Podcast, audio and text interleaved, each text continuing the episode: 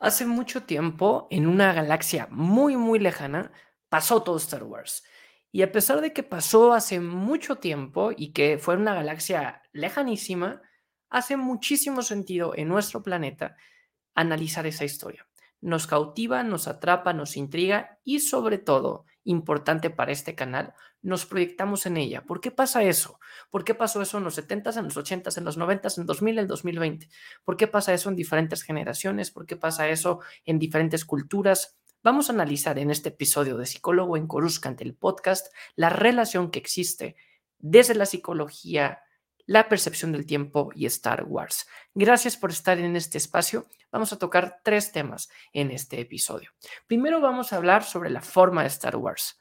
Ya lo decía George Lucas, es poesía, rima y sobre todo Dave Filoni, Star Wars no se puede entender de una forma lineal. Seguramente les habrá pasado más de una vez que alguien que se quiere adentrar al mundo de Star Wars dice la típica pregunta de por dónde la empiezo a ver.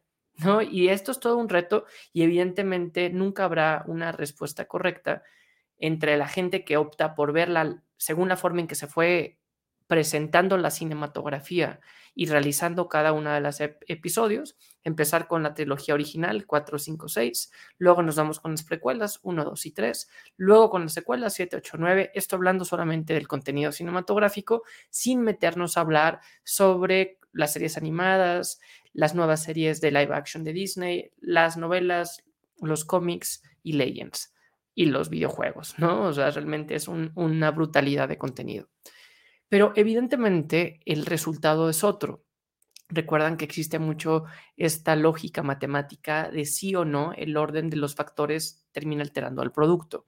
Uno podría decir, bueno, me llevo la misma película, me llevo la misma historia, pero evidentemente no va a ser lo mismo que vamos a vivir si nuestra primera impresión es conocer a Vader y luego conocemos su parte humana, si primero entendemos un poco cómo fue la situación de Luke y luego entendemos el trasfondo de Luke y finalmente vamos viendo las secuelas como unas consecuencias.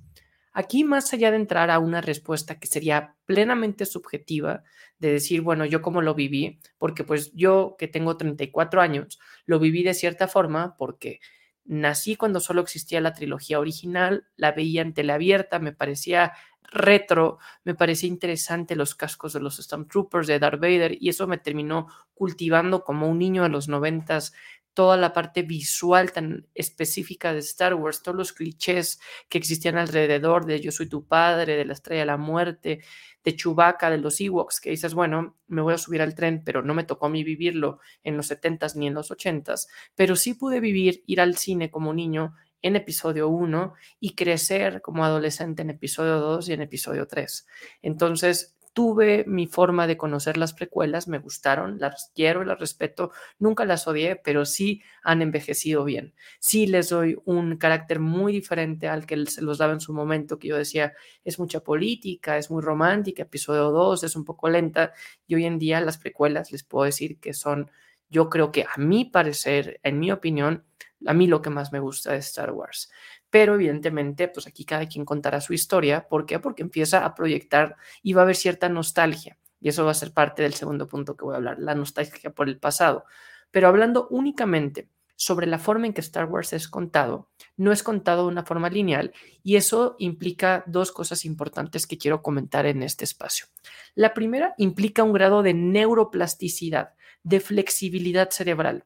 Obviamente estamos configurados y configurados para sobre todo en Occidente, escribir de izquierda a derecha, leer de arriba a abajo, conocer una historia de forma lineal. Nosotros vivimos con base en historias, aprendemos con base en historias.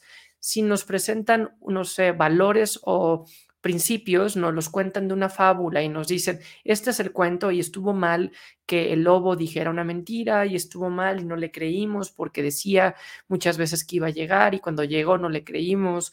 Nos vamos creando esas composiciones. Yo hay una historia que leía en su momento de Freud.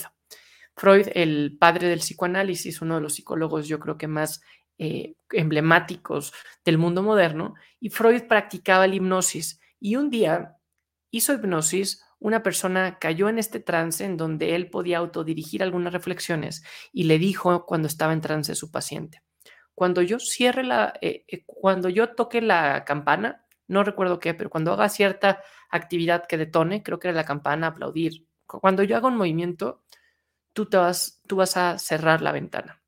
Y ya, lo saca del trance, están platicando normal en terapia y Freud toca la campana o hace este guiño y en ese momento el paciente se para y cierra la ventana y Freud le pregunta, ¿por qué cerraste la ventana?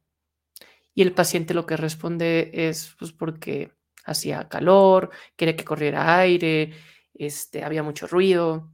Y aquí lo interesante, lo que Freud quiere probar es cómo nosotros a fuerza nos tenemos que crear una historia para justificar lo que está pasando. Freud sabía que esa no era la verdadera razón. Freud sabía que había hecho un inception y que a través de la hipnosis había sugerido esta respuesta, ¿no? Que él en su parte consciente no era capaz de acceder pero cómo las personas tenemos que crear historias. Las personas cuando vemos fotografía de nuestra infancia nos han contado tantas veces esa fiesta infantil, ese momento que contamos la historia, incluso no solamente en nuestra infancia que no teníamos buena memoria ayer, antier, ¿por qué tomé estas decisiones? Pues digo, bueno, porque me gusta tal y sobre todo vamos creando nuestra propia narrativa.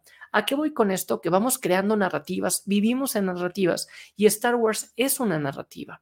Y evidentemente cuando nosotros conocimos primero la trilogía original, pues cada quien dice, no, pues Anakin Skywalker se veía así sin casco. que Novi hizo esto en su tiempo de retiro. Eh, Luke, después de esto, hizo aquella cosa y no se fue directamente a Actu y no fue este Jedi em, siniestro, solitario que se fue a una isla fracasado. Evidentemente, cuando Star Wars nos cuenta la historia oficial, pues eso va a haber un choque con lo que nosotros nos habíamos creado. Por eso digo que hay una neuroplasticidad, porque toca estar reacomodando la información y hay gente que es más flexible y va a decir, ok, va, compro lo que me dijo Lucas, compro lo que pasó en las precuelas, compro lo que pasó en las secuelas, pero van a haber otras personas que no van a tener la misma flexibilidad, puede haber un poco más de rigidez, pero también puede existir mucho más simbolismo, significancia personal, lo que representa para ti. Entonces, por eso todas las personas van a vivir diferente la forma entre las precuelas y las originales. Esto también, em, además de que nos va a, retar porque es muy diferente decir, oye, yo me he aprendido la historia así. Eso quiere decir que tengo que regresar tres páginas antes para saber lo que pasó en la Alta República. Y eso quiere decir que ahora me van a explicar cómo fue lo que conocí de Palpatine para darme cuenta cómo fue un acólito. Y eso quiere decir que ahora con las guerras clon voy a reinterpretar la forma en que Anakin vivió su proceso y su desarrollo habiendo tenido una Padawan. Y gracias a que conozco esta Padawan, puedo conocer diferente a Anakin o evidentemente con la trilogía original qué pasó con Rogue One nos hace reinterpretar el fenómeno que fue episodio 4 y haber tenido los planos de la muerte, los planos de la estrella de la muerte, ya sé todo lo que pasó con Rogue One y con Rogue One, ya sé todo lo que pasó con Andor, ¿no? Y ya le doy una dimensión muy diferente a la galaxia y al imperio. Me toca reinventar, entonces Star Wars es un buen ejercicio de neuroplasticidad para nuestro cerebro, tenerlo en una configuración constante de ir cambiando la historia y sobre todo asegurarnos que haga sentido. Hay muchos fenómenos cognitivos que eh, están, no sé, configurados de cierta forma, estos famosos círculos, ¿no? Que no están cerrados o estas figuras eh, de gestalt que nos las presentan de alguna forma, pero que tiene algún efecto óptico y que nuestro cerebro nos termina engañando, ¿no? Y que dices, había un estudio psicológico que te presentaba una imagen llena de ladrillos y faltaba un ladrillo. Este ladrillo, el cerebro hacía un ejercicio de cerrar la, la imagen porque le daba mucha ansiedad mantener una imagen incompleta. Entonces, el cerebro hace estos cierres, hace estos reajustes, incluso ópticamente, cuando ves una imagen y primero es un pato y luego es una señora, vas jugando con esto porque nuestro cerebro sí o sí tiene que hacer una reestructuración y un acomodo diferente en la forma en que percibimos la información. Entonces, Star Wars, sobre todo las personas que seguimos el canon al pie de la letra, representa una reestructura mental ir cambiando una con otra. Esto hablándolo psicológicamente. Evidentemente, narrativamente hablando, esto también supone una licencia. Bueno, ya entiendo por qué usaba este traje Obi-Wan Kenobi. Ya entiendo por qué lo que antes yo pensaba que era una heladera es un cantono en donde la gente puede guardar Beskar. Y eso me va a hacer que pueda reinterpretar la historia. Hay algunas novelas específicas que me gustan particularmente que son desde cierto punto de vista, usando esta eh, popular frase de Kenobi cuando Luke le reclama, ¿por qué no me dijiste a mi padre? Dijo, desde cierto punto de vista, te lo dije. ¿no? Entonces, estos libros lo que hacen es reinterpretar ciertos momentos minúsculos que no vemos lo que está pasando detrás de la pantalla en episodio 4, en episodio 5, porque ha salido 40 años después de estos episodios, quiere decir que el próximo año podemos suponer que saldrá desde otro punto de vista del regreso al Jedi, al menos su primera versión en inglés, en donde vienen a 40 micronovelas que van conectando a la par de la historia, te van presentando lo que va pasando desde otro punto de vista, desde otra perspectiva.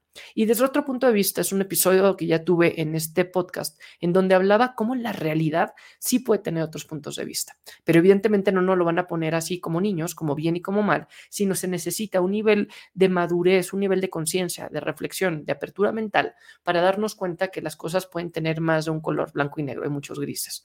Pero evidentemente, si lo tenemos que resumir, es menos riesgoso decir así se hace. ¿No? Es una especie de plantilla predeterminada que te dicen cómo hacer las cosas, es una salida fácil, funciona bien, pero para mentes curiosas, para mentes maduras que quieren llevarlo a otro nivel de discusión, se puede entrar a este nivel de discusión filosófica. Pero bueno, narrativamente hablando, que es este segundo primer punto, en este primer punto, esta segunda perspectiva, yo mismo tengo aquí mi guion mental, espero que siga en la línea que estoy compartiendo y que yo mismo sea capaz de comunicarla de forma clara, pero aquí lo que estoy tratando de hacer ver es como narrativamente hablando son licencias porque tanto George Lucas en su momento como ahora Disney se pueden permitir algunos pequeños cambios para reinterpretar la historia y decir, bueno, esto hace sentido o ahora voy a dar una explicación de por qué se ven así o por qué regresó este personaje que creíamos muerto como Maul. Evidentemente es un reto narrativo y por eso existe un departamento en Lucasfilm en donde me encantaría a mí conocer, incluso trabajar, que se dedican a salvaguardar el canon y decir, este no puede pasar porque al mismo tiempo estamos pensando que pasó Jedi Survivor o que al mismo tiempo pasó este capítulo de los cómics o esta novela. Y aquí el punto es hacer que no existan grandes em, modificaciones o incongruencias. Cosa que yo creo, y nuevamente es una opinión objetiva, lo han manejado muy bien Lucasfilm. Han sabido mantener el orden en un 95%. Han habido, principalmente hablando de las novelas, y ya también hice un episodio al respecto, han habido algunas readaptaciones, pero que a final de cuentas lo que hacen es como no es lo mismo contar una historia en una novela que en una película, que en una serie, que en un cómic, pues aquí se permiten estas reinterpretaciones narrativas, que son algunos pequeños cambios, si el sable era azul o era verde, si se veía así, si era más grande, si era de día o de noche cuando mataron a la maestra de Kenan, ¿no? Son estos cambios que pueden cambiar narrativamente entre un cómic y una serie, pero que realmente no terminan siendo una reinterpretación o una nueva adaptación. Como siempre uso el mismo ejemplo de el tío Ben de Peter Parker, que lo matan una y otra vez y eso va cambiando mucho y significativamente. Entonces, eh, cambia el orden de ver las trilogías. Cada quien sabrá esta respuesta para terminar el primer punto. Y sobre todo yo creo que cambia porque, pues bueno, por ejemplo, si vemos solo, pues vamos a darnos cuenta que el actor de Han Solo es otro. Vemos que los avances tecnológicos son otros. Evidentemente, si hoy en día una persona, eh, no sé, que está sobreestimulada por los efectos visuales, ve por primera vez episodio 4, le va a parecer aburrida, ¿no? Y no va a tener esta parte de nostalgia o de melancolía que tenemos las personas que vivimos con ella, a no ser que es una persona aficionada y que diga, wow, la toma y estamos viendo que son maquetas en slow motion, pero aquí ya tiene que haber una reinterpretación subjetiva. Evidentemente el ritmo cambia, que si estoy viendo Andor y que lleva un ritmo y una secuencia en cada toma, pues ya después cuando ve episodio 4, Row One, puedo notar el ritmo narrativo, las transiciones, los efectos especiales y también los cambios de actores. Sobre todo cuando hablamos de CGI y vemos a una Leia nueva o vemos que cambió Mon Mothma o que evidentemente Iwan McGregor no es el mismo que Sir Alec Guinness, pero que son estos cambios menores que es parte de la historia de Star Wars y que es parte del encanto. Ese es el primer punto, cómo ver la trilogía y cómo entenderla. Hablando del tiempo, quisiera hablar del pasado, el futuro y el presente. El pasado en Star Wars es muy poderoso. Anakin no pudo dejar ir el pasado, la herida de ver a su madre morir en sus brazos, la herida de haber sido un esclavo, haber perdido a qui vivir una guerra. El no haber tenido ese control en el pasado lo llevó a proyectar todo hacia el futuro, teniendo ansiedad de que no se cumpliera y eso hizo que no viviera el presente. Hace poco esta semana hice un análisis en Instagram y aprovecho para agradecer a la gente que sigue psicólogo en Coruscant en Instagram. Esta semana, el miércoles, hice un análisis entre Ben Solo, y ya sé que cuando hablo de Ben Solo, de Rey, de Kylo, cuando hablo de las secuelas, un porcentaje de la gente que me sigue me va a odiar y va a hacer un hate contra las secuelas, pero bueno, es parte del canon y la premisa de psicólogo en Coruscant es analizar el canon de Star Wars y también analizo las secuelas, porque aunque no lo crean, hay mucho que analizar. ¿Están bien hechos los personajes? Sí. Hay una discusión narrativa entre los productores, entre sus intereses, entre Disney, sin duda, pero hay mucho que analizar al respecto y por eso tomé este punto en donde Ken ven solo también quiere destruir su pasado, porque tiene expectativas, porque es hijo de Leia, porque es hijo de Han, porque está cansado de que lo comparen con su tío, Luke Skywalker, y realmente dice, ok, si quieren que me enfoque en mi pasado, me voy a enfocar en mi, me voy a enfocar en mi abuelo, que fue Vader. ¿no? Y como los dos, Anakin y Kylo, Anakin y Ben, quieren destruir su pasado y tienen ansiedad en una proyección de futuro, en una proyección de futuro que ambos comparten con una mujer. ¿No? Como puede ser Anakin con Padme cuando le dice nuestro imperio y como eh, Ben le dice a Rey tantas veces que juntos pueden vencer a Snoke y, a regir la primera orden. Aquí lo que quiero yo hacer ver es la relevancia de vivir el presente. La orden Jedi habla de vivir el aquí y el ahora. Eso se conoce como conciencia plena. Eso es uno de los cuatro pilares de la orden Jedi. Es fundamental. Y aquí uno podría decir, George Lucas descubrió el hilo negro. No. George Lucas, cuando trabajó y creó la narrativa de la fuerza, lo que hizo fue tomar un poco de diferentes historias de nuestro planeta, tanto del occidente como de la mitología oriental, para usar estos términos que existen. La conciencia plena es algo que practicamos en Occidente, en el cristianismo, en el judaísmo, que se practica también en Oriente con la filosofía taoísta, el balance, el equilibrio, la yoga, la meditación, en donde uno se da cuenta que el tener la conciencia en el aquí y en el ahora nos va a hacer estar mucho más sensibles a lo que está pasando y realmente escuchar, realmente observar, realmente aprender, realmente así poder iluminarnos, trascender y tener una apertura y una objetividad a lo que está pasando alrededor.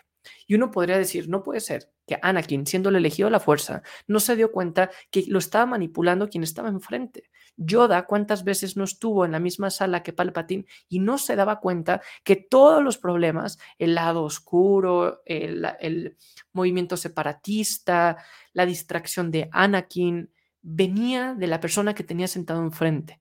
Cómo muchas veces nos volamos por pensar en el pasado y en el futuro y no somos capaces de identificar lo que está en el presente.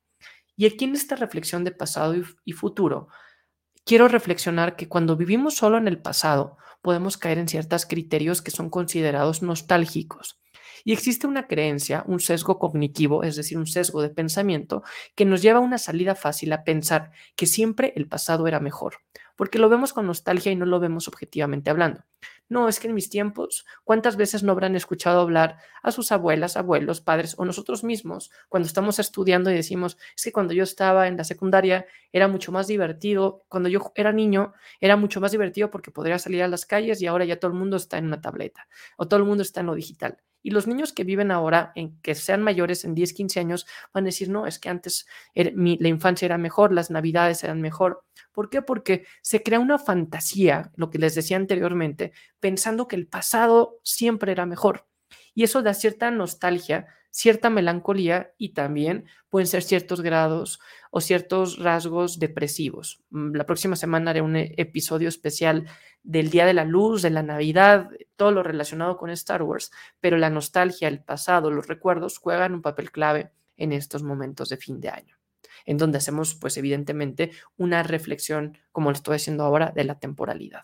Y también las personas que no viven el pasado, no viven el presente, por vivir el futuro, pues se la viven con una ansiedad de decir, pues lo que yo haga va a detonar el futuro. ¿O por qué el futuro que empieza a llegar? Porque el futuro no existe. El futuro, dicen que el presente es un futuro muerto, ¿no? Que podía ser o un pasado que ya, o sea, el presente es, un cadáver y se vuelve pasado. sé que ya suena como Arjona y no necesariamente a, me refiero a Vix en Andor, sino a este cantante guatemalteco que hace toda una cantidad de rimas referente al pasado, al futuro, a los minutos muertos, ¿no? Pero que el pensar únicamente en futuro nos lleva a tener una ansiedad de no vivir el presente. ¿no? Muchas veces se conoce gente que está en el presente y que dice, bueno, no estoy disfrutando ahora, eh, no sé, las navidades porque sé que viene el próximo semestre este reto. O no estoy disfrutando mis vacaciones actuales porque ya estoy pensando en mis siguientes vacaciones. No estoy disfrutando los logros que tengo ahora este año por pensar lo que viene el próximo. Y esto es un reto porque lo vuelve muy ingrato porque nos la pasamos viviendo únicamente en un futuro. Entonces, ya hablé tres puntos y hoy hablé dos de tres. El primero es la forma en que Star Wars es contado de forma no lineal y cómo esto nos hace tener un brinco atemporal. El segundo, el pasado, el presente, el futuro en los personajes de Star Wars y la relevancia de la conciencia plena y el presente. Y quiero terminar, como siempre, este episodio de Psicólogo en Coruscant, el podcast, hablando de la frase inicial de Star Wars. Hace mucho, mucho tiempo eso es interesante porque eso hace ver en nuestras caras. Lo primero que conocemos de Star Wars con el redoble de 20th Century Fox, nuevamente regresando a la nostalgia de la trilogía original, es darnos cuenta que esto ya pasó hace mucho tiempo. Y eso es decirnos que Star Wars es un mito, un mito que regresamos a los libros antiguos, a la holocron, para darnos cuenta de algo que ya pasó y que realmente tiene esta función de mito. El mito son estas historias griegas espirituales, religiosas, eh, moralistas que encontramos en nuestro planeta, en donde ayuda a tener una historia en común para identificarnos. ¿no? Y Star Wars está construido como un mito y eso también justificaría por qué se reinventa de forma cíclica, por qué volvemos a encontrar el mismo problema en la Alta República, en los tiempos de la República, en las guerras clon, en el imperio, en la Primera Orden que más allá de que es una justificación a la falta de riesgos y de creatividad de ciertos escritores, también puede representar cómo el mito se repite una y otra vez. Y por eso podemos encontrar a Shmi, la mamá de Anakin, como una madre virginal, que es lo mismo que vemos en nuestro planeta en mil cantidad de personajes. Podemos encontrar a un Kenobi con unas características de Mesías que nos hace pensar en él como una figura casi perfecta. Vemos a esta figura del elegido, que es alguien que mitológicamente fue elegido para cambiar el rumbo del planeta, como fue Harry Potter, como fue a Hércules, como son los superhéroes, no sé, que son estas figuras como Thor que vamos viendo, que se repiten una y otra vez y encontramos que Anakin al tratar de escaparse de su destino, cae en su destino como lo hace Edipo y este tipo de reflexiones que recaen recaen recaen en el famoso viaje del héroe. Y quisiera terminar esta reflexión con algo que me encanta de Star Wars y que ahora en Andor lo pudimos ver bastante, hablando de la temporalidad, y es el retrofuturismo. No sé si han escuchado lo que representa este movimiento, pero es recordar cómo en el pasado se veía el futuro. ¿No? Y eso es algo que por definición juega con los tiempos, porque podemos ver, ¿no? En Andor, el imperio recrea el imperio de hace mucho tiempo, no solamente de Star Wars, sino de los 70, del 77, con, no sé, unas figuras en las pantallas análogas, con una animación muy rudimentaria, pero que a la par es capaz de volar a velocidad luz. ¿No? Entonces, este famoso retrofuturismo es propio de Star Wars, es propio de la ciencia ficción y realmente ejemplifica de forma gráfica un futuro retro ¿no? Como muchas veces podemos encontrarlo en el diseño, en la arquitectura, incluso en la vestimenta, en las patillas que usan muchos de los personajes porque recrean los setentas, pero también como en nuestro planeta este retrofuturismo cada vez lo encontramos más con las tendencias retro de la tecnología y de limpiar esta, este tipo de analogías. Entonces, solamente quería hacer esta breve reflexión sobre la psicología relacionada con el tiempo Y sobre todo ahora que viene fin de año para hacer este balance y que los siguientes dos episodios que nos esperan en Psicólogo en Coruscant 2022 van a tener una connotación de cierre de año y también de las Navidades. Cuéntenme qué les pareció, ustedes en qué orden vieron la trilogía, la trilogía de trilogías de Star Wars y también cómo perciben el tiempo y si se identifican más con las personas hacia el pasado, hacia el futuro o si están trabajando por vivir el presente y el aquí y el ahora.